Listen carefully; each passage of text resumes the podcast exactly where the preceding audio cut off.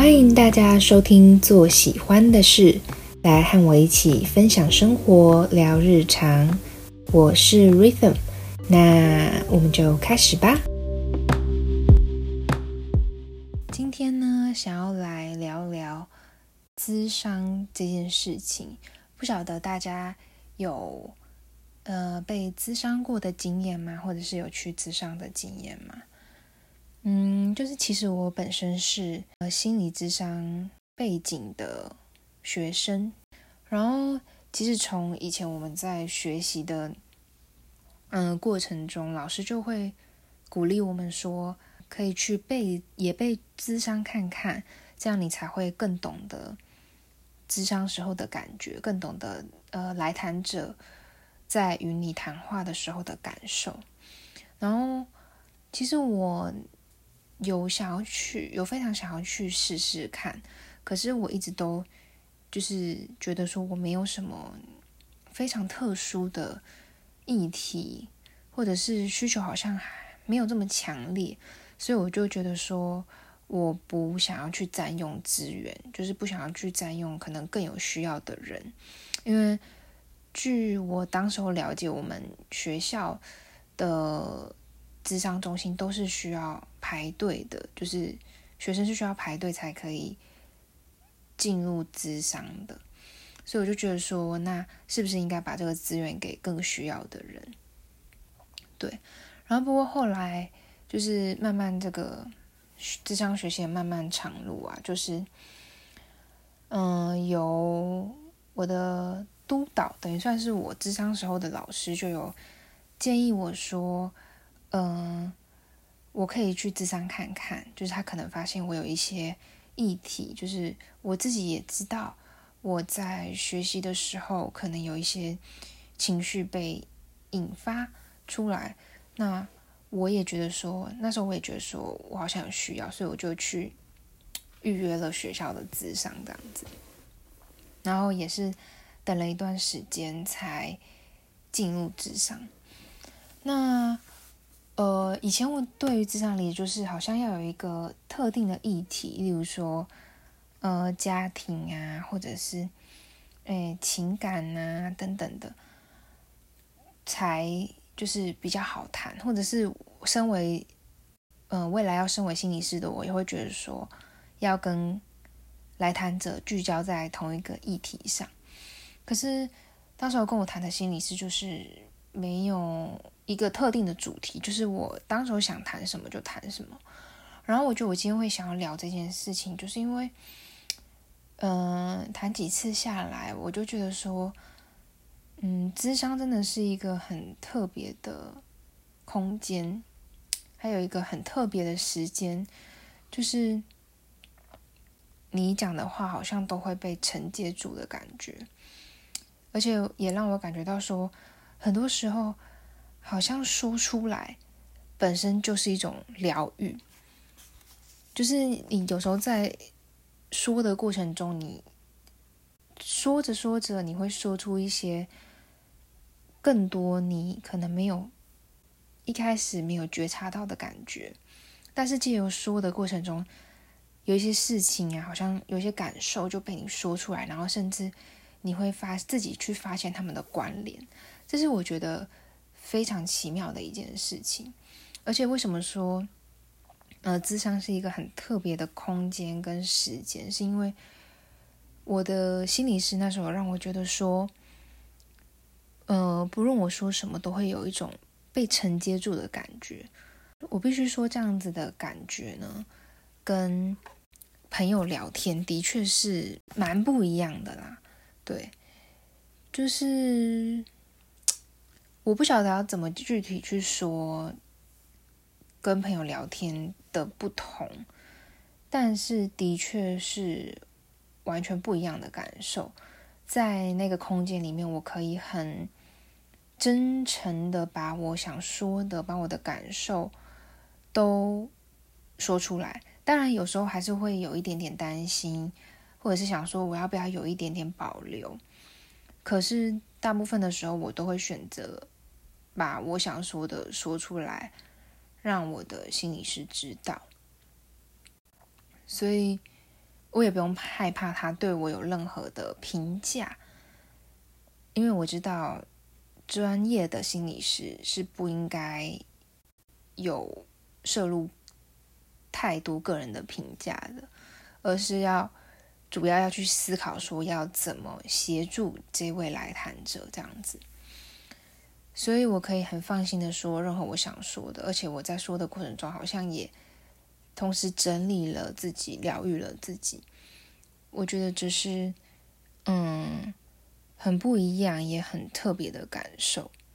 而且就是呢，心理智商这件事情在近几年来好像越来越能被大家所接受。就是以前智商好像很少听见，或者是会大家会认为说，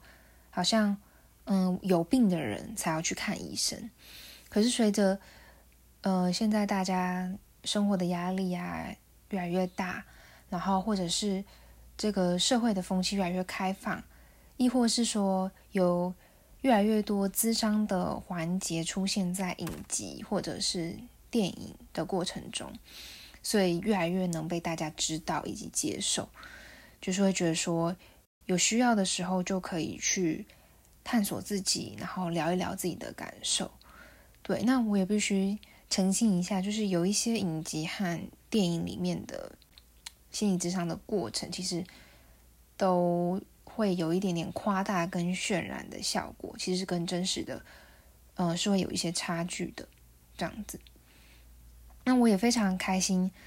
嗯，心理智商这件事情是越来越能被大家接受跟去尝试的一件事情。我自己体验下来也是。觉得有所收获，就是我的心理师他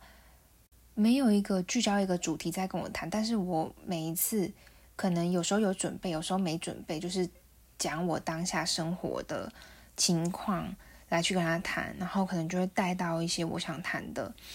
议题。那我觉得整体来说，这个过程下来，我是觉得很有帮助的，就是有有很有收获。我自己每一次去智商之后，都会写一点小笔记，帮自己记录一下智商过后的感觉啊，还有感受的整理这样子。然后我是进行八次的智商，因为学校的呃次数规定最多就是八次这样子。那我也清楚说，就是其实在外面智商的费用是不便宜的哈，是需要。有一定的支出的。那针对学生的话，我非常建议，如果学生有需要，觉得自己有议题想要谈一谈的话，可以运用学校咨商中心的资源来去寻求协助。那如果是比如说上班族啊，或是出社会工作的人，觉得自己有也是觉得自己有需要的话，其实可以，嗯。我觉得可以每周花一定的收入，然后或者是存钱之后来去智商谈谈看。不过我也必须说，智商这件事情其实也是需要看，嗯，你跟心理师的一个适配性。因为我自己的观点会觉得说，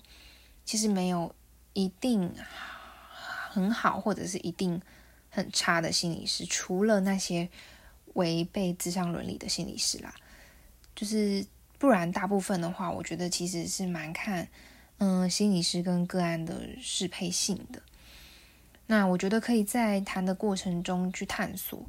嗯，去感受，因为有时候可能一开始你觉得没有很喜欢这位心理师，可是谈几次下来，你会发现，诶，他可能带给你不一样的东西，所以我觉得可以，嗯，去尝试看看，然后去。感受看看你和这位心理师一起互动的感觉怎么样？然后机构一定应该是会协助你换心理师，如果你有这个需求的话。所以就鼓励大家有需要的话，一定要尝试去寻求协助。那我觉得在日常生活中，嗯，我疗愈自己的方法，简单疗愈自己的方法就是我会写日记，记录下当天当时候心情的感受。然后整理，也同时整理一下自己的思绪，我觉得这是很棒的一个过程。那之后有机会的话，我也会再跟大家分享一些，嗯，我写手账啊，或者是文具啊，或者是我的心里的一些感受。那，嗯，如果有任何好奇的，欢迎大家就是在评论区留言给我。那就祝福大家的生活一切顺利安好，下次再见喽。